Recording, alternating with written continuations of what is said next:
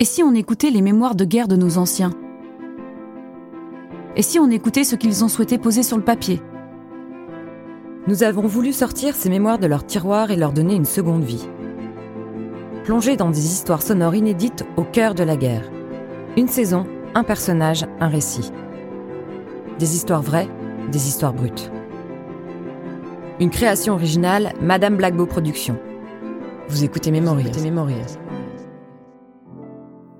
Saison 1, au cœur de la bataille de Stone. René, né en juillet 1913 et mort en octobre 2000. Pourquoi j'ai attendu 53 ans pour relater les faits auxquels j'ai participé en mai et juin 1940 J'ai été très marqué par ces événements. Mes nuits ont souvent été courtes en raison des moments terribles que j'avais subis. Je veux également, par ce récit, laisser à mes enfants et petits-enfants le souvenir d'un grand-père qui, comme les anciens de 14, a fait son devoir pour que la France vive. C'est pendant l'hiver 1992-93 que je me suis décidé à faire revivre enfin ces archives.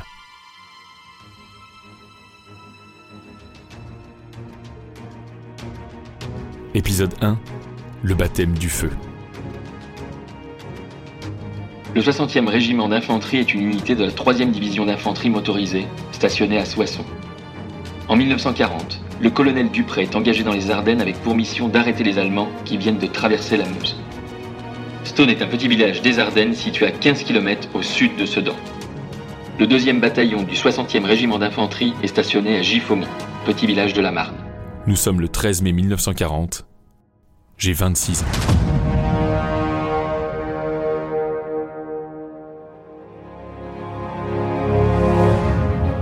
Un ordre arrive. Préparatif de départ pour être embarqué en camion. Tout se passe dans le calme. Nos hommes sont heureux de pouvoir enfin passer à l'action car depuis la descente de Forbach, tout a été très calme. Quelle drôle de guerre. L'instruction a été poussée à bloc dans de bonnes conditions. Le séjour au camp de Mourmelon-le-Grand a détrempé le moral et le corps de tout le monde. Nous passons une partie de la nuit à attendre le train auto qui devait nous embarquer. C'est vers 1h du matin qu'enfin nous prenons possession des véhicules. Tout se passe normalement et le convoi s'est ébranlé pour nous déposer à 30 km des positions.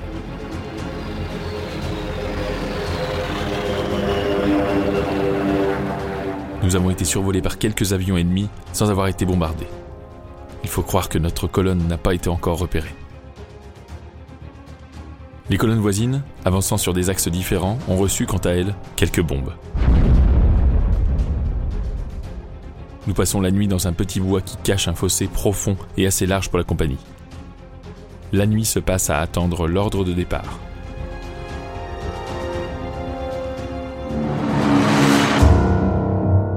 À 3 heures, le départ est lancé pour une direction inconnue de nous tous. C'est le début d'une marche assez pénible, car cela fait deux nuits que nous ne dormons pas. Nous passons par quelques villages dont j'ai oublié les noms depuis. Nous nous heurtons à une armée en déroute. Tout est mélangé. Canons, mitrailleuses, voitures d'allègement. C'est un désordre complet. Nos gars insultent les gens de ces unités en déroute. Nous réussissons à nous frayer un passage. Nous montons toujours. Nous traversons d'abord la commune Les Grandes Armoises, puis les Petites Armoises, pour prendre la route qui mène à la Cendrière. Nous nous arrêtons dans un bois où tout le monde se cache dans la crainte d'être repéré car le Fritz nous survole.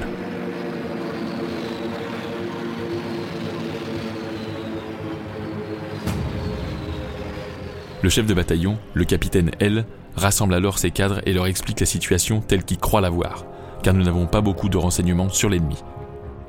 Nous savons que les nôtres ont été mis en déroute après la traversée de la Meuse par les Allemands et qu'ils n'ont pas réussi à s'accrocher au terrain. Où est l'ennemi? À 20 km Peut-être à 30 Nous n'en savons rien. Notre mission est de boucher le trou formé par cette armée en débâcle.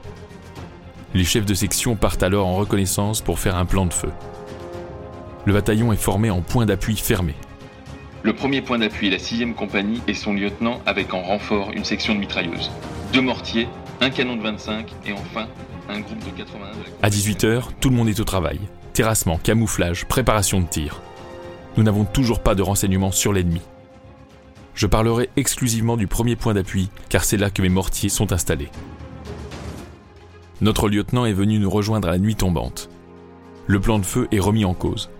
Les mitrailleuses protégées, ainsi que le canon de 25 et les mortiers. Enfin, tout s'arrange, et nous nous décidons à passer la nuit, service de guet et de ronde réglé.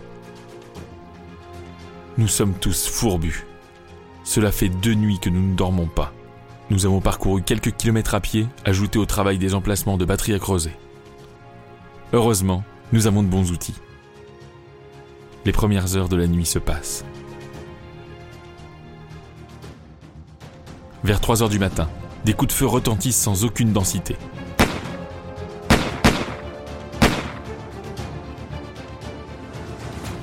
Tout le monde est en alerte à son poste de combat, mais rien ne se passe. Nous n'avons rien vu. À 5h30, le capitaine vient inspecter la position et trouve que nous sommes trop en pointe et trop isolés du deuxième point d'appui de la compagnie. Il donne alors au lieutenant l'ordre de se replier de 300 mètres environ. Le lieutenant part en reconnaissance avec un agent de transmission. Nous recevons quelques instants plus tard l'ordre de partir. Une partie du matériel et des projectiles est chargée sur une chenillette. Je laisse un caporal et deux hommes aux munitions et je pars avec le personnel. Ce départ pourtant bien organisé met la débandade dans toute la section de voltigeurs. Une fois rendus aux nouveaux emplacements, nous sommes tous étonnés de voir arriver les voltigeurs qui devaient protéger notre repli. Il reste alors sur place à l'ancien point d'appui un canon de 25, une partie des munitions de 81 et d'autres munitions comme les fusils mitrailleurs. Tout à coup, nous sommes pris à partie par des éléments ennemis situés à environ 400 mètres en lisière d'un bois. Aucune de nos armes n'est en batterie. C'est le saisissement général, surtout à l'instant où une autre arme nous prend à revers.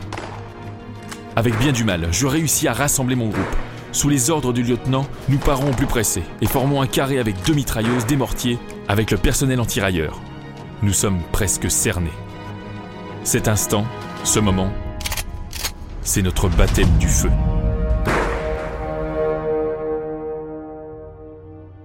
Les derniers éléments, les plus près du poste du commandement de la 7e compagnie, reçoivent l'ordre de ne pas se laisser accrocher et de se replier. Mais la décision ne nous est pas communiquée, et même si cela avait été le cas, il nous était impossible de décoller avec notre matériel sans être protégé. Les choses se précipitent. Les coups de feu partent de partout sans trop savoir d'où. Nous ne tirons pas jusqu'au moment où nous repérons une cinquantaine de frites qui nous canardent du fameux petit bois où nous étions précédemment je fais mettre deux mortiers en batterie à vue directe sur le bois. Les balles sifflent, mais la mise en batterie se fait rapidement et par une veine sans pareille, le premier obus tombe en lisière.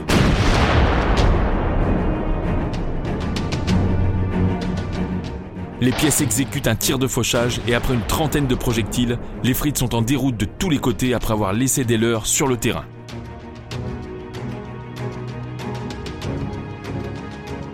Deux hommes de mon groupe sont blessés. Un, une balle dans le bras, l'autre trois balles, cuisse, ventre, épaule. Les pansements sont alors faits avec beaucoup de sang-froid. Mon meilleur pointeur de la section, lui qui d'après moi est un peu peureux, s'est surpassé comme les autres. Le caporal-chef a su entraîner ces hommes qui ont eu un cran merveilleux. Mais tout cela n'est que le prélude. L'ennemi, qui à l'instant nous a pris à revers, revient en plus grand nombre. Il nous faut faire face à trois côtés en même temps. Sur les deux pièces de mitrailleuse que nous avons mises en service, une devient inutilisable. Une balle vient de percer la boîte de culasse. La même salve a aussi blessé deux hommes mais peu grièvement. L'autre pièce est servie directement par un brave caporal-chef. Le tireur est blessé, mais la pièce tire toujours.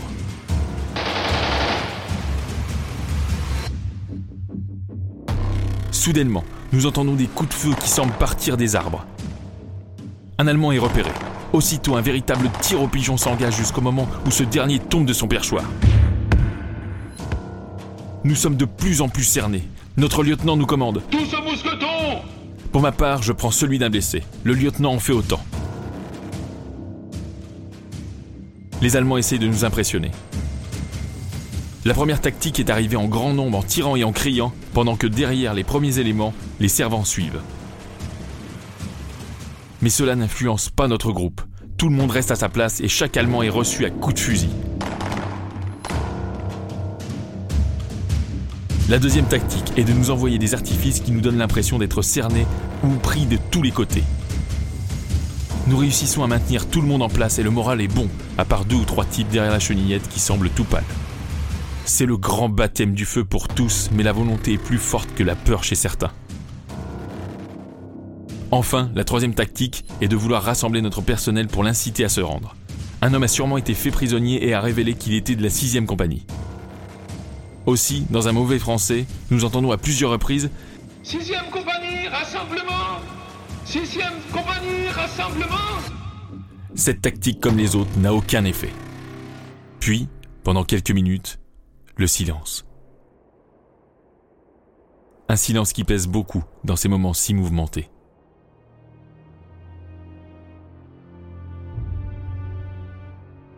Tout à coup, le caporal-chef qui est près de la pièce de mitrailleuse arrive en courant et en criant. Les voilà Ils sont reçus par quelques rafales de mitrailleuses, mais quelques-uns plus hardis se jettent au sol et rampent dans notre direction.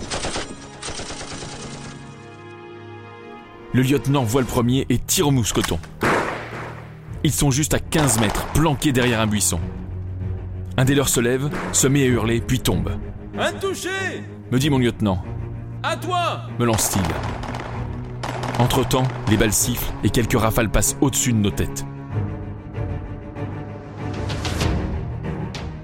Le salut est obligatoire. Nous avons la gorge sèche, bien qu'il soit 6 heures du matin. Je passe mon bidon au lieutenant, qui en boit une bonne rasade. Je fais comme lui.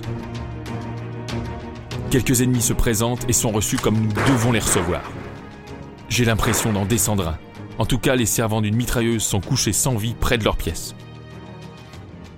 J'appelle mon lieutenant pour lui rendre compte. Pas de réponse. Il est à 15 mètres de moi à ma droite.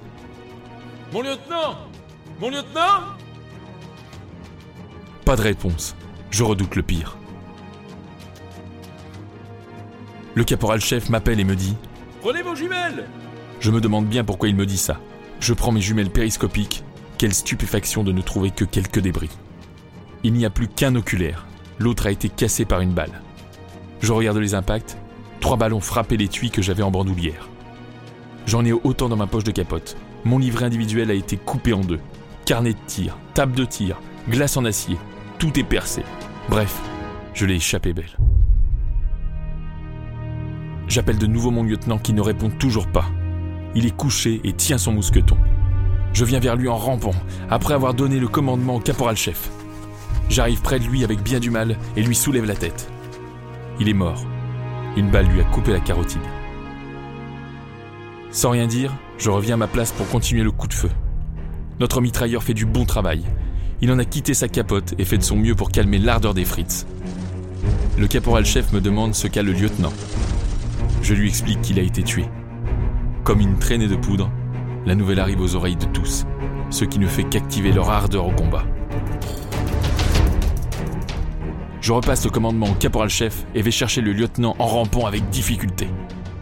J'appelle l'officier d'ordonnance qui n'accepte de m'aider qu'après demande et menaces. Enfin, tant bien que mal, nous arrivons à ramener le corps du lieutenant vers la chenillette. Les Allemands redoublent d'ardeur. Un de nos hommes est tué, un autre blessé. Et c'est là que sur notre flanc gauche, nous voyons arriver à notre grande surprise trois chars H-35 qui ont été envoyés pour nous dégager. Malheureusement, ils nous prennent au départ pour des ennemis et nous arrosent de balles. Ils blessent deux de nos hommes, dont un grièvement. Je me décide alors à me mettre debout et je leur fais signe avec mon mouchoir. Les chars comprennent. Enfin, nous respirons.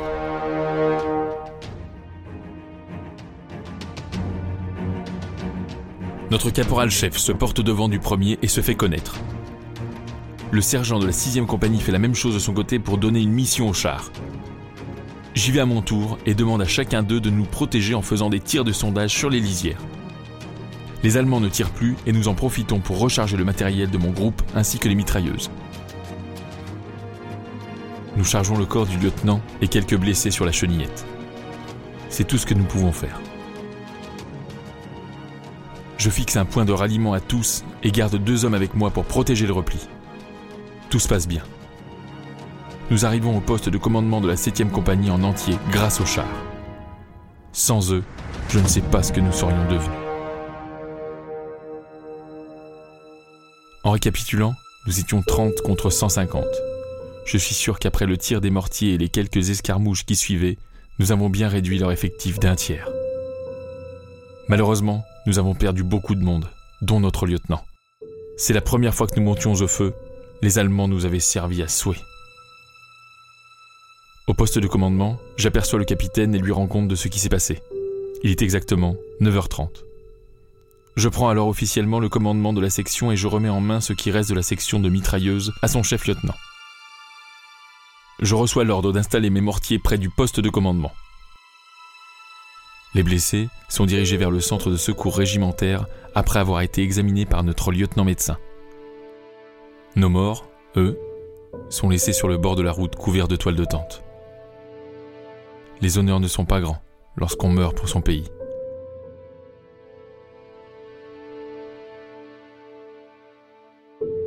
Nous ne pouvons évacuer les cadavres en raison du manque de véhicules pour transporter les blessés. Tant bien que mal, les deux groupes se mettent au travail. Il faut parfois se fâcher un peu car tout le monde est bien fatigué. Trois nuits sans dormir et le combat du matin nous ont mis les nerfs à l'extrême limite. C'est pourtant bien peu à côté de ce que nous allons affronter par la suite.